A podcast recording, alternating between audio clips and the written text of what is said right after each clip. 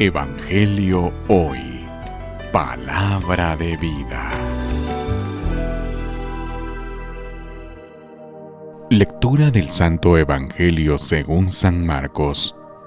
Gloria a ti, Señor.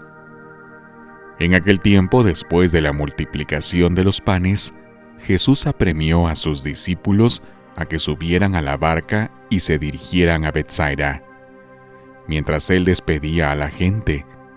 Después de despedirlos, se retiró al monte a orar. Entrada la noche, la barca estaba en medio del lago y Jesús solo en tierra, viendo los trabajos con que avanzaban, pues el viento les era contrario. Se dirigió a ellos caminando sobre el agua, poco antes del amanecer, y parecía que iba a pasar de largo. Al verlo andar sobre el agua, ellos creyeron que era un fantasma y se pusieron a gritar, porque todos lo habían visto y estaban espantados.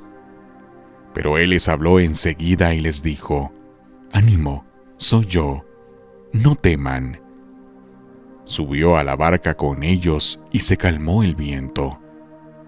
Todos estaban llenos de espanto, y es que no habían entendido el episodio de los panes, pues tenían la mente embotada. Palabra del Señor.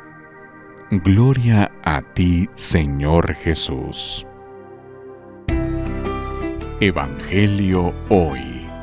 Palabra de vida.